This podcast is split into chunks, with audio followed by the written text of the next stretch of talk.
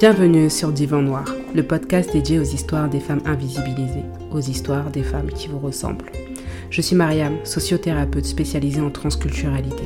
J'accompagne des femmes racisées ou concernées par la double culture sur le plan de leur santé psychologique et sociale. Divan Noir, c'est un podcast qui participe à rendre visibles des parcours de vie de femmes qui sont invisibilisées par notre société. Ces femmes qui sont partout, mais que l'on entend et qu'on ne voit vraiment nulle part. Ici, vous entendrez leurs histoires. Fatou, du silence au cri. Cher Fatoumata, tu es une victime, n'en doute pas. Tu n'es pas complice de ton excision. Tu avais 16 ans. Tu penses que tu avais le choix, que tu pouvais t'opposer, mais non. Le poids des traditions, la pression psychologique que tu as subie, tu ne pouvais pas refuser. Souviens-toi que tu restes une femme forte. N'oublie pas ce, qui t'est arrivé, car tôt ou tard, ce traumatisme impactera ta vie.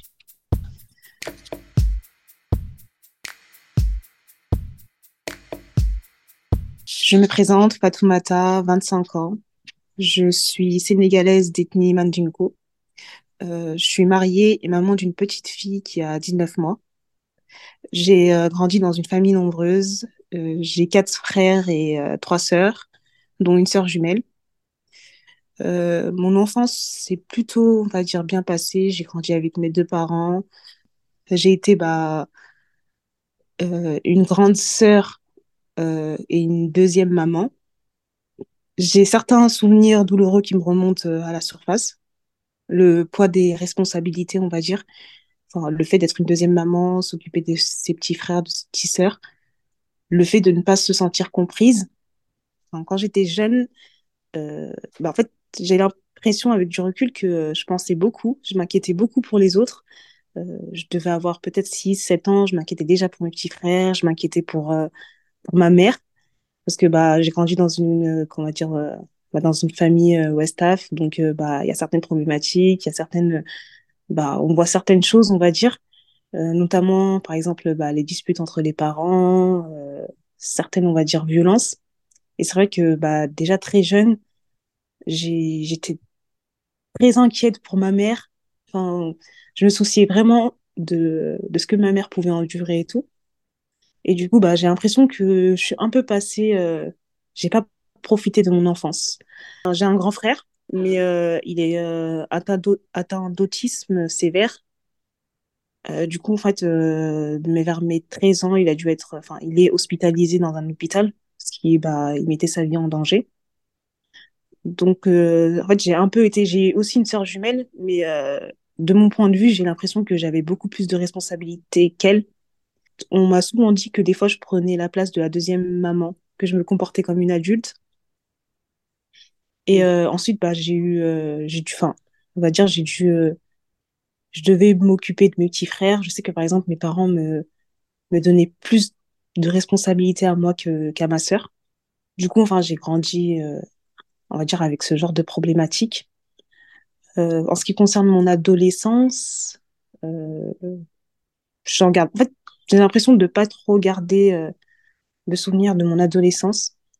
Euh, bah, juste euh, après, j'ai, enfin, à mes 16 ans, j'ai subi bah, un traumatisme.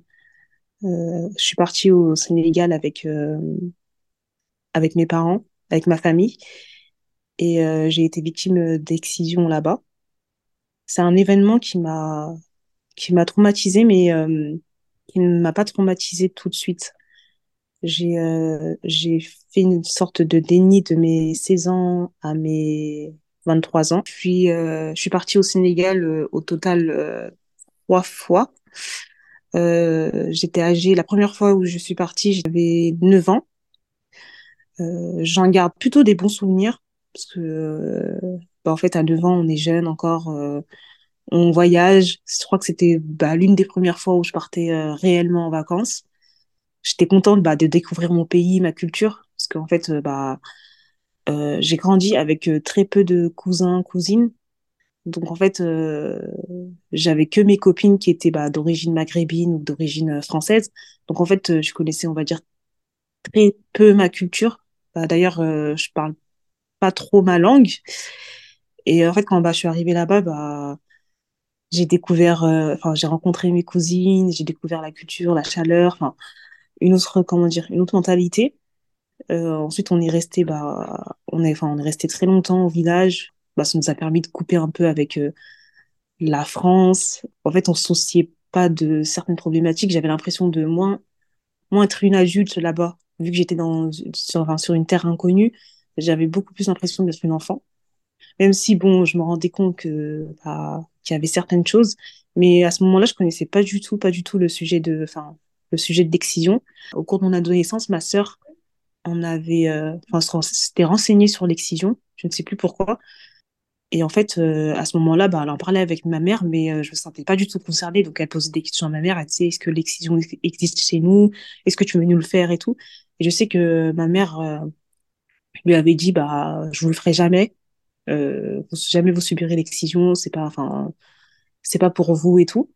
Et en fait, j'avais vaguement, on va dire, entendu ce qu'elle avait dit, mais je me sentais vraiment pas concernée par l'excision. Je me suis dit, euh, ah, c'est une, c'est une coutume euh, de la préhistoire, c'est une coutume euh, qui, qui, remonte. Donc en fait, euh, non, je me sentais pas du tout concernée par l'excision. Et en fait, bah, l'âge de, le deuxième voyage au Sénégal, c'était à l'âge de, de mes 16 ans. On était partis en famille.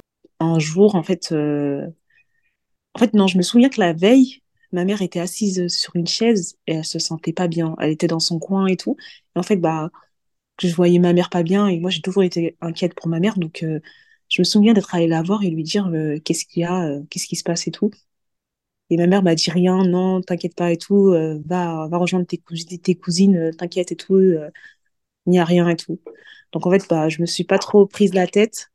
Je suis, retournée, bah, parler avec mes cousines, jouer avec elles et tout. Et euh, je me souviens que c'était pendant le mois du, du ramadan. Il faut savoir que j'ai un peu oublié ce qui s'est passé. Du coup, je parle euh, en mon nom, mais je parle aussi avec euh, un peu les souvenirs de ma sœur jumelle qui se souvient très bien de ce qui s'est passé.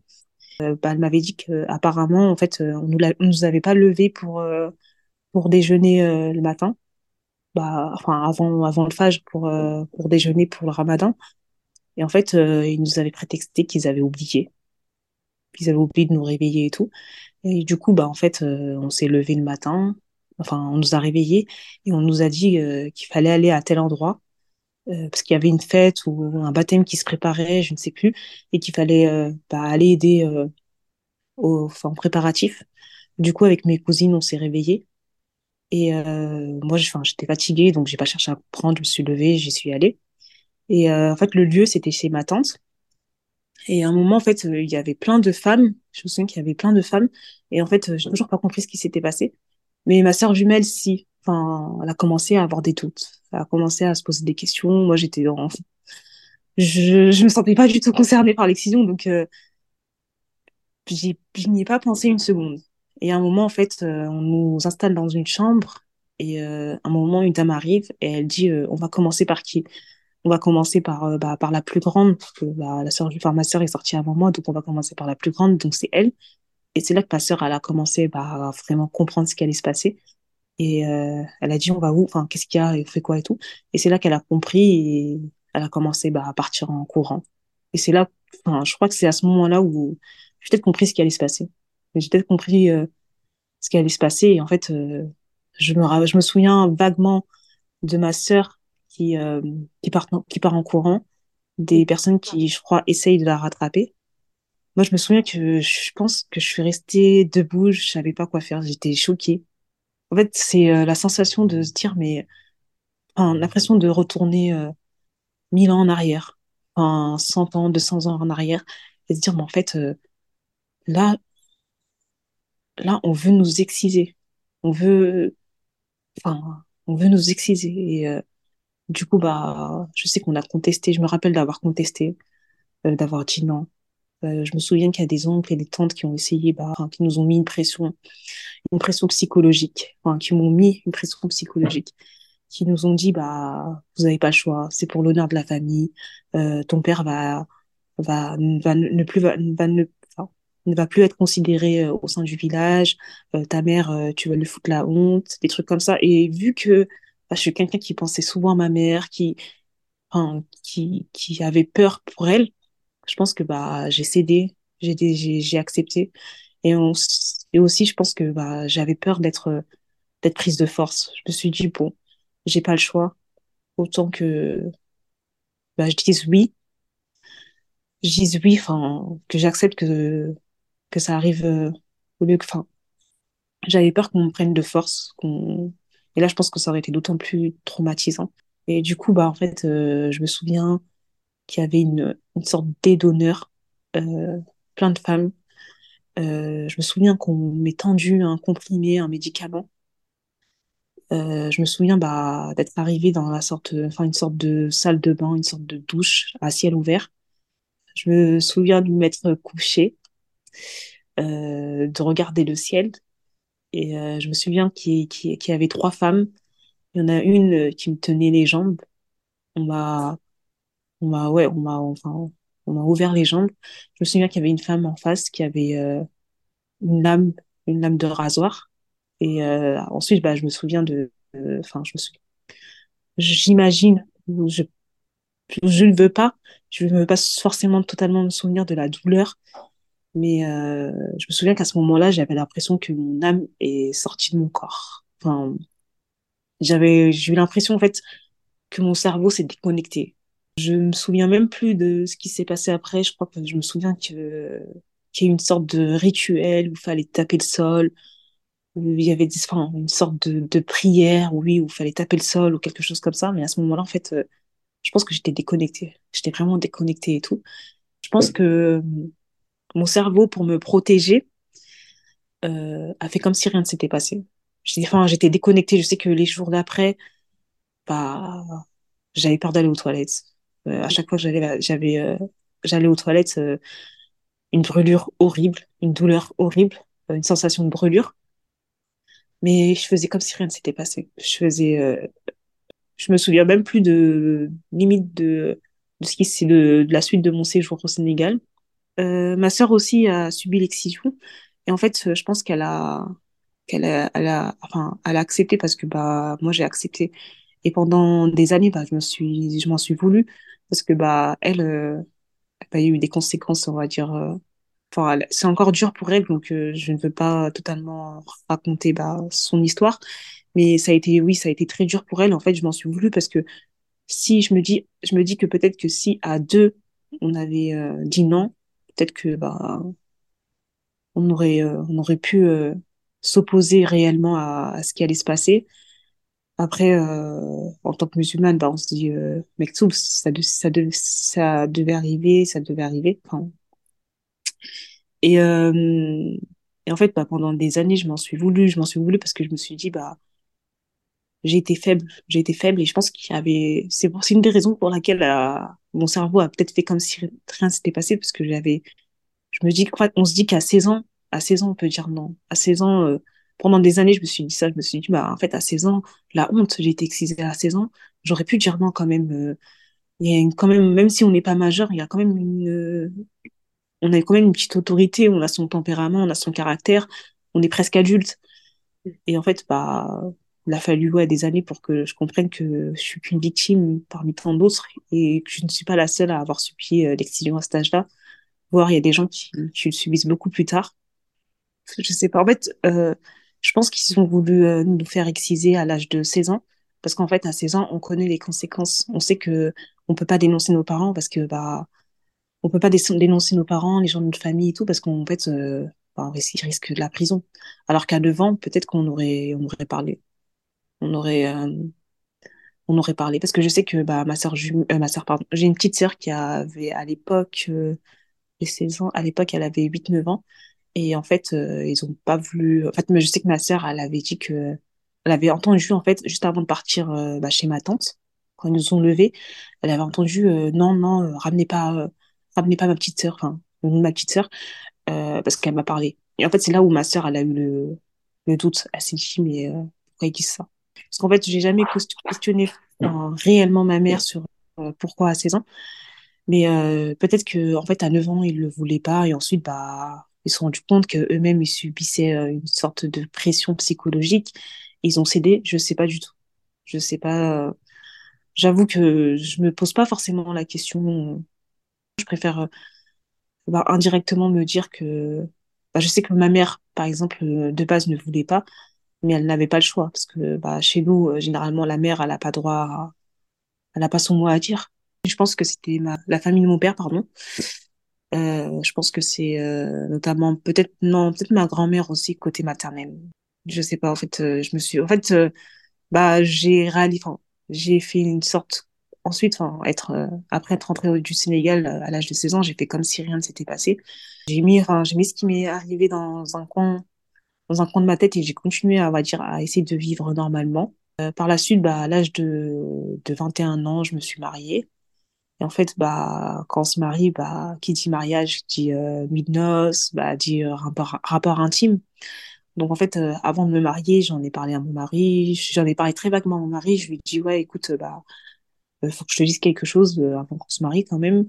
Euh, j'ai été victime de l'excision et tout. Et à ce moment-là, je, je, vu que j'étais toujours dans ma période, on va dire, de déni, j'en ai parlé. Bon, quand j'en ai parlé, j'ai, pleuré parce que même si j'étais dans une période où bah j'ai j'ai fait une sorte de ouais j'ai refoulé ce qui s'est passé euh, quand je voyais par exemple le mot excision quand je voyais que ça parlait de la journée internationale euh, des femmes victimes euh, des mutilations génitales j'étais pas bien il suffisait que bah sur les réseaux des fois je voyais le mot excision revenait à la surface j'avais l'impression bah de me noyer j'avais l'impression de ouais de hum, de revivre indirectement en fait je me disais en fait je pense que mon mon cerveau euh, donnait un signal euh, d'alerte, il disait euh, attention, ça revient et tout. Et du coup, bah en fait, pendant quelques temps, quelques heures, quelques minutes, j'étais pas bien. Ensuite, je faisais comme si je n'avais pas vu ce sujet et je continuais à vivre.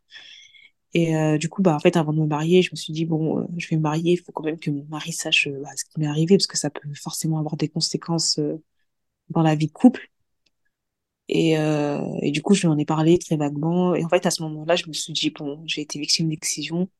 Je vais quand même aller consulter pour, pour voir, pour voir bah, les, les dégâts, pour voir ce qu'il y a et comprendre et tout. Et bah, quelques mois après mon mariage, j'avais pris rendez-vous euh, à l'hôpital pour euh, rencontrer une chirurgienne pour une possibilité de, de me faire euh, réparer, enfin réparer, la chirurgie réparatrice. Et euh, en fait, euh, je me rappelle que bah, mon mari devait venir, mais il a eu un imprévu, un imprévu donc euh, bah, j'ai dû m'y rendre toute seule. Et je me souviens d'être d'être vraiment stressée parce que bah sujet d'excision. En fait, j'ai je suis allée consulter, mais j'avais pas réalisé, on va dire totalement. Je suis allée consulter comme ça, mais j'étais encore détachée, on va dire. Et à ce moment-là, en fait, bah je suis allée voir, euh, j'ai eu le rendez-vous et quand j'ai vu la chirurgienne, je lui ai raconté pour mon excision et j'ai pleuré. Et en fait, euh, je pense que je m'attendais à ce que, limite, elle prenne dans ses bras, que, qu'elle me dise qu'elle comprend, que je suis une victime, qu'elle me rassure. Mais en fait, bah, c'était une chirurgienne, donc euh, je pense qu'elle avait déjà vu des cas de ce genre, et j'avais l'impression qu'elle me regardait, enfin, avec du recul, je pense que c'est juste une chirurgienne qui a vu des, des choses graves qu'elle avait un certain, comment dire, un certain recul. Mais je sais pas, je l'avais sentie, on va dire, froide. Et euh, quand j'ai quand j'ai été examinée, elle m'a dit que j'avais subi une excision partielle, il me semble, et qu'en fait, euh, la chirurgie, on va dire, n'était pas, pas nécessaire. Euh, donc, en fait, à ce moment-là, je me suis dit, bon, elle m'a dit, par contre, euh, je pense qu'il vous faut un suivi psychologique. Moi, je me suis dit, psychologique, voir une psychologue, bah, j'avais encore cette mentalité, une psychologue, euh, ça sert à rien, euh, chez nous, on n'a pas besoin, euh, euh, faut se remettre à Allah et tout. Et du coup, bah, en fait, quand elle m'a dit ça, je me suis dit, ouais, d'accord, et tout, bon. Elle m'a dit que j'ai été excisée, mais que, bah, c'est, je pouvais continuer, enfin, je pouvais quand même ressentir, on va dire, du plaisir. Donc, en fait, je me suis dit, bon, je vais vivre comme si je n'ai pas été excisée. Ils m'ont excisée, mais je n'ai pas été excisée. Je vais continuer, je vais continuer, je vais euh, continuer ma vie avec euh, ce genre de pensée. Donc, en fait, euh, par la suite, bah, du coup, j'ai pas forcément demandé de suivi psychologique. Je me suis dit, bon, pas la peine, euh, c'est bon, euh, j'ai, j'ai, consulté, j'ai, été excitée, mais euh, c'est comme si je l'avais pas été. Et en fait, bah, j'ai continué à vivre comme ça. Et en fait, par la suite, bah, trois ans à peu près plus tard, je suis tombée enceinte. euh, j'ai passé une, grossesse plutôt normale, on va dire. Pas de complications ou de choses comme ça. Et euh, arrive mon accouchement. Mon accouchement aussi, euh, alhamdoulilah, c'est plutôt bien passé. Enfin, j'ai pas forcément eu trop de complications, quelque chose, enfin, des choses comme ça. Je sais que j'ai eu une épisiotomie. Je pense que c'est peut-être, euh, enfin, mon accouchement, enfin, c'est plutôt bien passé, mais il a été quand même bah, éprouvant. Et en fait, euh, je pense qu'indirectement, à ce moment-là, bah, être aussi être en position, bah, les jambes ouvertes, en train d'accoucher, peut-être que indirectement, ça m'a rappelé mon excision. Je sais que bah, quand ma fille est née, j'étais super contente d'être maman. Bah, alhamdoulilah, je- j'étais heureuse. Mais il y avait quelque chose. Il y avait un- je sentais un truc, en fait. J'étais heureuse, mais il y avait quelque chose. Avec du recul, je me dis, enfin, c'était peut-être euh, mon cerveau qui, qui, qui me lançait un signal, qui me disait, euh, attention, ça te rappelle des souvenirs sans le vouloir. Et euh, du coup, bah, en fait, je suis rentrée à la maison, enfin, je suis allée chez ma mère quelques jours. Enfin, j'étais dans ma nouvelle vie de maman. Et en fait, aussi, il y a bah, le changement. Enfin, tu, tu passes de femme mariée à, à maman. En fait, euh, je pense que bah, c'est un chamboulement pour tout le monde. Bah, en fait, je suis passée bah, de femme mariée à maman d'une petite fille. Et je pense qu'aussi ça a joué parce que bah, une petite fille, euh, voilà quoi. Et euh, en fait, bah, je pense pas forcément, enfin, je sais pas si j'ai fait une dépression postpartum. J'ai eu des moments où j'ai eu des coups de mou, j'ai eu des moments, on va dire, de tristesse, mais après, j'ai j'ai l'impression d'avoir toujours grandi comme ça, avoir, enfin, en ayant depuis toute petite une, une petite tristesse au fond de moi.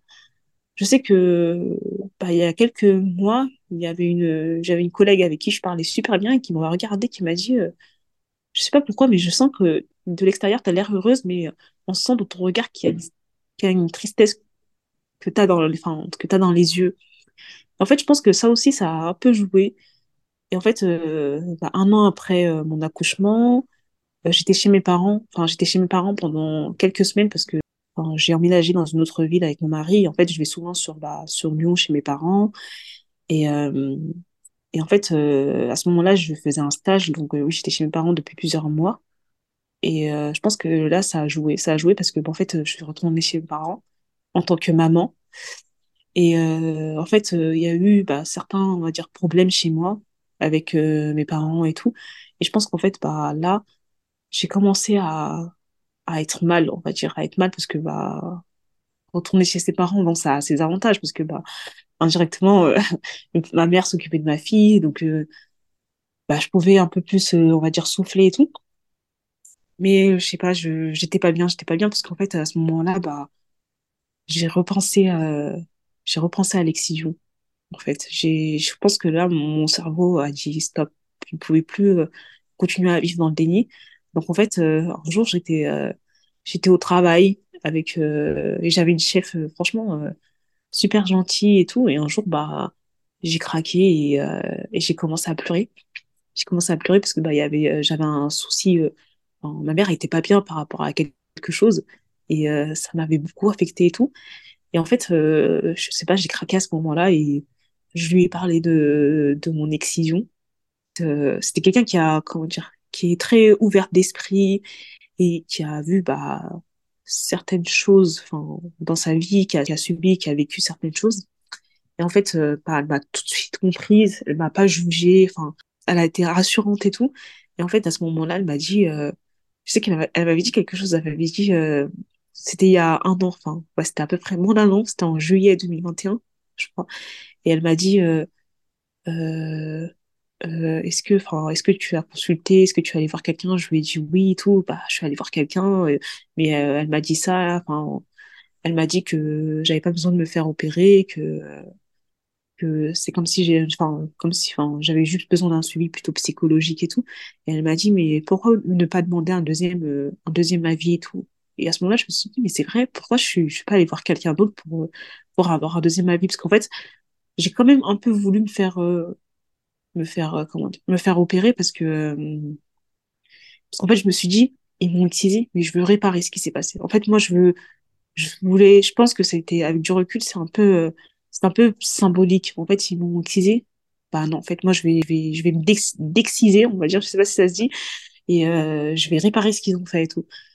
Et du coup, j'ai, je me suis dit, bon, pourquoi pas, je vais aller voir. Quelqu'un m'avait dit, un jour, je, suis sûre que tu t'en feras ton combat et tout, quand tu seras prête à en parler publiquement et tout, euh, t'en, feras un combat, t'en parleras et tout. Moi, je me suis dit, impossible, impossible, parce que déjà, bah, j'en ai parlé à personne, en fait, euh, à part mon mari, même mes, mes amis, mes meilleurs amis, mes copines, les gens de mon entourage euh, n'étaient pas au courant. Et je me suis dit, impossible, impossible que, que je me bats pour ça et tout. Et en fait, par la suite, elle m'a conseillé d'aller voir un psy, un psychiatre, parce qu'en fait, euh, bah, les psychiatres, euh, ce qui est bien, c'est que bah, c'est euh, c'est remboursé par la sécurité sociale. Donc en fait, il y a, parce qu'en fait, il faut savoir que ouais, voir un psychologue, ça peut être un coût important pour certaines personnes. Donc en fait, elle, elle m'avait conseillé d'aller voir un psychiatre et tout. Et en fait, je travaillais dans dans une association qui venait en aide à, aux professions libérales et tout. Et en fait, du coup, elle connaissait un très bon psychiatre et tout. Elle m'a dit, bah, je vous conseille d'aller le voir et tout. euh, ça peut peut-être vous aider et tout. euh, euh, vous pouvez tenter et tout. Du coup, je me suis dit, bon, allez, pourquoi pas, je vais aller consulter, parce qu'en plus, à ce moment-là, j'étais vraiment très mal. C'était l'année dernière, en fait.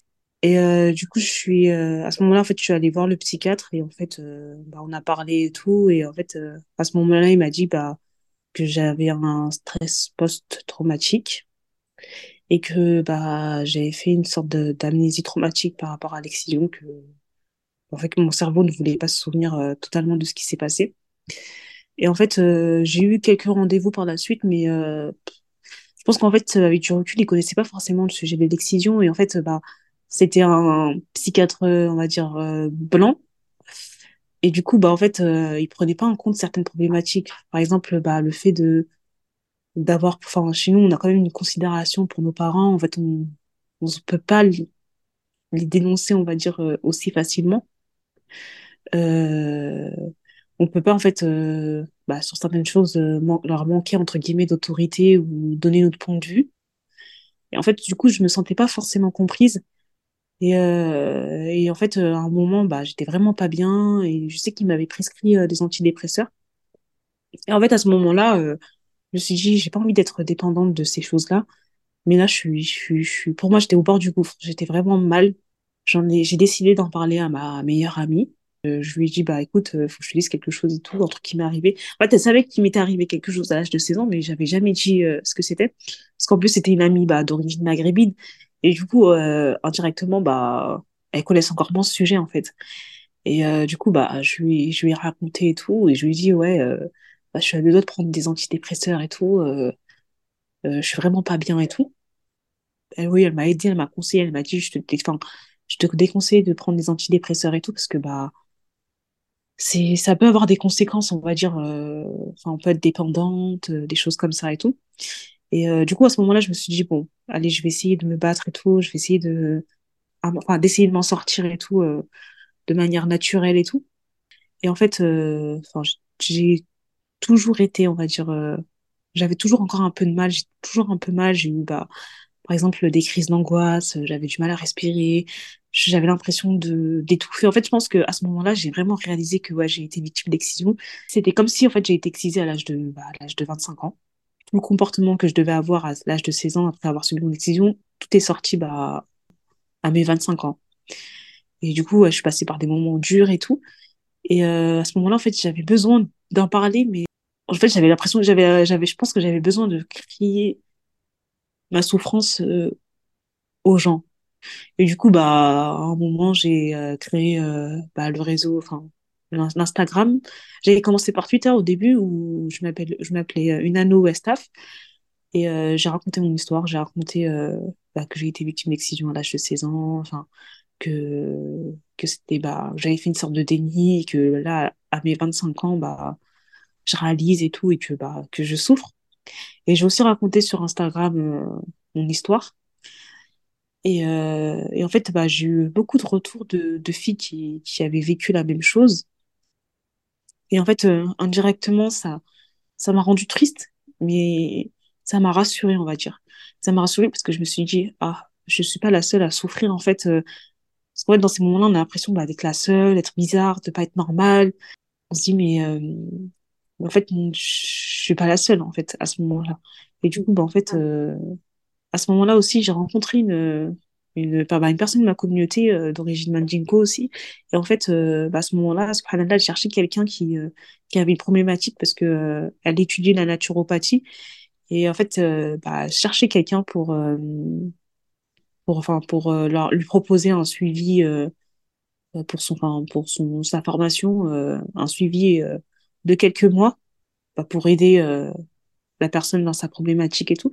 Et en fait, du coup, elle me l'a proposé. Ces rendez-vous ont été très utiles parce qu'en fait, euh, c'est un vous pour euh, se reconnecter à soi-même et, euh, et, se et se reconnecter à sa féminité. Parce qu'en fait, à ce moment-là, je, je pense que j'ai grandi aussi avec euh, certaines problématiques, le manque de confiance en moi, le manque d'estime de moi. Je pense que d'une part, c'est dû à mon excision, mais c'est dû aussi bah, peut-être à mon enfance, à, à certains, on va dire, certaines blessures d'enfance. Et en fait, euh, ces rendez-vous, ça m'a permis de m'aider parce que je me suis rendu compte, enfin, ces derniers mois, que je suis, euh, j'ai toujours été quelqu'un de très anxieuse, de quelqu'un qui pense, enfin, je suis quelqu'un qui pense beaucoup, qui, pose beaucoup de questions. Enfin, mon cerveau est tout le temps, tout le temps, tout le temps, questionnement. Enfin, en mode, euh, j'ai l'impression que j'ai pas de répit, que je me pose tout le temps des questions, que j'ai tout le temps des doutes, que j'ai du mal à faire confiance. Quand j'avais, je me suis rendu compte que j'ai beaucoup de problématiques. Euh, j'ai beaucoup de problèmes. Et en fait, bah, ça m'a permis de ces, ces, euh, ces séances, ça m'a permis de me reconnecter avec moi, on va dire, et de me poser certaines questions et euh, de prendre du temps pour moi pour méditer. Parce qu'en fait, j'ai l'impression des fois de vivre comme un robot. Enfin, j'ai l'impression de penser qu'aux autres et de m'oublier. Et du coup, bah, en fait, euh, ces, euh, ces séances m'ont beaucoup servi. Un jour, je me suis dit, euh, en fait, quand j'ai eu cette page Instagram, je me suis dit, ouais, un jour, j'en ferai un combat. En fait, je veux plus que. J'avais tellement reçu de témoignages de personnes qui avaient été victimes d'excision que je me suis dit, en fait, on peut plus continuer comme ça. En fait, comment ça se fait que dans le monde, on ait autant de femmes à être excisées, et notamment en France? En France, on, on est des milliers de femmes. Il faut savoir, je crois qu'il y a 125 000 femmes concernées par l'excision en France. À ce moment-là, euh, il y a une personne déjà qui m'avait contacté au début pour, euh, pour euh, elle, elle, elle écrivait un livre et en fait, elle m'avait demandé si mon témoignage pouvait paraître dedans. Je lui ai dit oui et tout. oui, avec plaisir et tout. En fait, c'était de manière anonyme. Donc, l'association dans laquelle je suis ambassadrice ambassadrice maintenant, l'association au cœur de nos enfants. Euh, je sais que la secrétaire euh, générale, je crois, elle m'avait contactée, elle m'avait demandé, ouais, euh, en fait, euh, j'ai eu ton histoire et tout, est-ce que, est-ce que tu souhaiterais bah, rejoindre notre association et tout, parce que ton histoire est, est, est touchante et tout. En fait, à ce moment-là, apparemment, avec du recul, j'étais un peu agressive. J'étais un peu agressive parce que bah, j'étais un peu sur la défensive, on va dire. Parce que bah non. Enfin je, je veux raconter mon histoire ok mais je veux rester en anonyme. Je veux pas qu'on me connaisse. Enfin je veux pas que les gens me reconnaissent. Je veux pas que les gens sachent qui je suis et tout. Et euh, du coup en fait euh, on avait prévu un appel téléphonique à ce moment-là. Et en fait au dernier moment j'ai annulé. Je me suis dit non je suis pas prête euh, je suis pas prête à en parler et tout. Du coup au dernier moment j'ai annulé et du coup j'ai continué les, les séances avec bah, la naturopathe et, et ça m'a beaucoup aidé je pense ça m'a vraiment aidé. Je me sentais beaucoup mieux, on va dire. Enfin, on m'a dit que j'ai commencé à avoir un état, on va dire, dépressif. Et euh, je suis pas passée d'un état dépressif à un état euh, d'une personne totalement guérie, mais euh, je sentais que ça allait mieux. En fait, je sentais que oui, j'ai été excessive, mais je peux apprendre à vivre avec, même si c'est dur, et l'accepter. Du coup, en fait, bah, quelques mois après, je me suis dit, bon, là, je, je pense que je suis prête à, à m'engager dans une association, pourquoi pas, je vais, je vais me renseigner et tout. Du coup, j'ai renvoyé un message à l'association euh, au cœur de nos enfants et je lui ai dit oui, euh, bah, je pense que là, je suis prête à, à en faire un combat et tout. J'aimerais euh, me renseigner sur votre association et tout. Et euh, à ce moment-là, elle m'a dit oui, d'accord. Euh, oui, du coup, bah, on peut, je peux te proposer un rendez-vous avec le président de l'association. Euh, c'est un homme. En fait, déjà, ça m'avait un peu choqué parce que bah, le sujet de l'excision, il y a très peu d'hommes qui se sentent concernés par ce sujet et tout. Et, euh, du coup, je lui dis, euh, enfin, je lui dis d'accord et tout, ben on, peut prévoir, ouais, on peut organiser un rendez-vous. Et euh, du coup, je l'ai rencontré. Et en fait, euh, je pense que cette rencontre, ça a été euh, un changement, un, un changement dans ma vie. Parce qu'en fait, euh, je l'ai rencontré. Déjà, il m'a raconté son histoire. Il m'a raconté le pourquoi, le pourquoi du comment, enfin, pourquoi il s'est engagé et tout. Et en fait, j'ai trouvé son histoire tellement belle parce qu'il bah, il n'a pas vécu l'excision, mais tout comme parce que bah en fait il a il a une sœur jumelle qui a vécu l'excision Et en fait, il a vu deux petites filles, enfin, quand il était au, il était au Sénégal ou en Mauritanie, il a vu deux de ses, enfin, deux de ses petites voisines en mourir d'une longue hémorragie. Et en fait, bah, ça l'a vraiment marqué qu'il s'est dit qu'on pouvait plus qu'on pouvait plus continuer comme ça et qu'il fallait euh, faire quelque chose et tout. Et euh, en fait à partir du moment où j'ai je, l'ai vu je lui ai raconté mon histoire bah je ai parlé de mon excision. J'en ai pleuré. Enfin euh, j'en ai pleuré parce que bah ça reste encore douloureux. Et en fait à ce moment-là euh, il m'a dit euh, euh, essaie de te battre enfin, essaie de te enfin dis-toi que chaque six minutes une petite fille continue à se faire exciser dans le monde en fait, là, depuis, enfin, depuis ça fait dix minutes qu'on parle, euh, il y a une petite fille déjà qui se fait exciser. en fait, j'ai commencé à penser, je me suis dit, en fait, j'ai été victime d'excision et je peux plus continuer à vivre dans le déni déjà pour moi, parce que bah, ça a des conséquences, on va dire, euh, bah, dans ma vie. Et, euh, et euh, je peux plus continuer, et je peux pas continuer à vivre en sachant que d'autres petites filles, des petites filles qui ont le même âge que ma fille, bah, continuent à subir d'excision et certaines en meurent. Et je me suis dit, bon, allez, c'est bon. Là, je suis, euh, je suis motivée, j'ai envie de me lancer, j'ai envie de me battre, même si c'est, même si ça, enfin, c'est à mon échelle, même si, bah, un jour, j'empêche une petite fille, euh, une petite fille de se faire exciser, alhamdoulilah, je, je pourrais, je pourrais être bien et tout. Et du coup, en fait, mais avant ça, je me suis dit, en fait, je peux pas m'engager sans que les personnes de mon entourage soient au courant.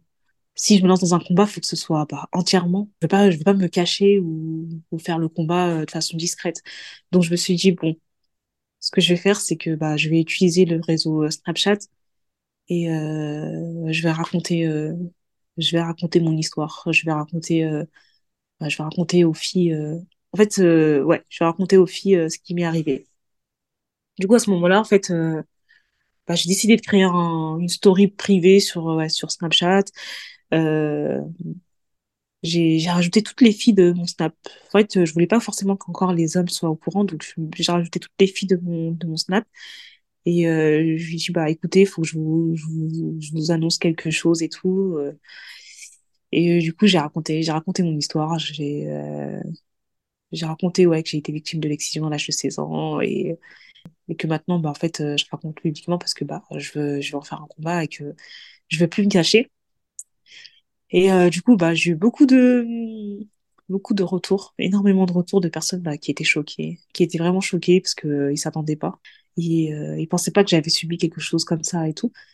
Et, euh, et en fait, euh, là, j'ai même eu des retours de personnes de mon entourage, des personnes, euh, on va dire, proches, qui, qui elles-mêmes aussi avaient subi l'excision, mais euh, on n'en parlait pas. Enfin, et ça, ça m'avait choqué parce que je me suis dit, en fait, l'excision, y a tellement de personnes qui sont concernées par ça, mais en fait, il y a, il y a une sorte de, de tabou une, une loi du, silence sur ça, que personne n'en parle et tout. Ça m'a hum, réconforté sur, sur ma décision. Je me suis dit, ouais, non, c'est plus possible, en fait. C'est plus possible de continuer comme ça. Faut qu'on fasse, faut que je fasse quelque chose et tout. Et du coup, bah, là, c'est à ce moment-là où, bah, j'ai décidé de, de, de m'engager dans l'association. Et euh, à ce moment-là, j'ai aussi raconté ouais, mon histoire sur Snapchat et sur Twitter et tout. Et en fait, bah, euh, j'ai très, très rapidement dit qu'en fait, euh, y a, y a quelques mois, vous avez vu, je pense, une histoire passer euh, au nom de une Nano Westaf, euh, c'est moi et tout. Et je sais qu'il y a beaucoup de personnes qui ont été ouais, choquées. Et en fait, je pense que j'avais aussi peur de raconter mon histoire parce que je voulais pas qu'on ait de la pitié pour moi. Donc c'était une des raisons aussi pour laquelle je voulais pas raconter. Je me suis dit, je veux pas qu'on ait de la pitié. Je veux pas qu'on me voit comme une victime. Je veux pas qu'on qu'on se dit, oh, la pauvre, elle a été excisée et qu'on me voit comme une femme excisée. Je me suis dit, en fait, je veux pas, je veux, je veux pas. Parce qu'en fait, déjà, en tant que femme noire voilée en France, on nous colle euh, généralement des fois cette étiquette de femme voilée ou de femme noire. Et je voulais pas que je sois, que, que j'ai une étiquette de plus, euh, de la femme excisée. Du coup, je me suis dit, bon, en fait, euh, enfin, après les retours que j'ai eus, en fait, généralement, les personnes n'ont pas eu pitié.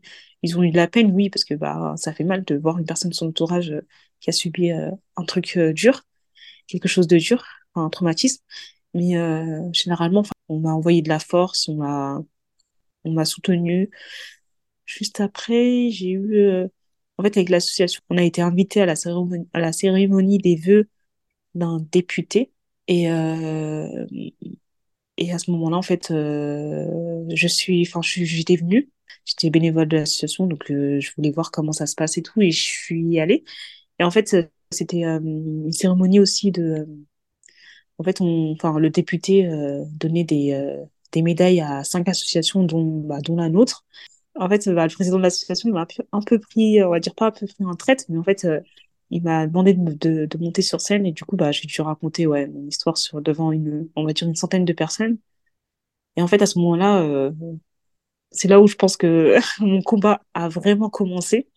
Et euh, par la suite, euh, bah, on a eu quelques événements. On a, pu, enfin, on a rencontré bah, le même député à l'Assemblée nationale et, et aussi un sénateur. En fait, aujourd'hui, je suis, je suis fière de moi parce que je sais que j'ai encore du chemin, on va dire, à parcourir. Je suis pas totalement guérie. Euh, l'excision, c'est, ça reste un traumatisme. Mais euh, le fait de pouvoir même en parler maintenant bah, dans un podcast, alhamdoulilah, c'est, c'est vraiment un, un grand pas. En fait, euh, il y a un an, on m'aurait dit, euh, euh, dans un an, tu parleras de ton excision. Facilement.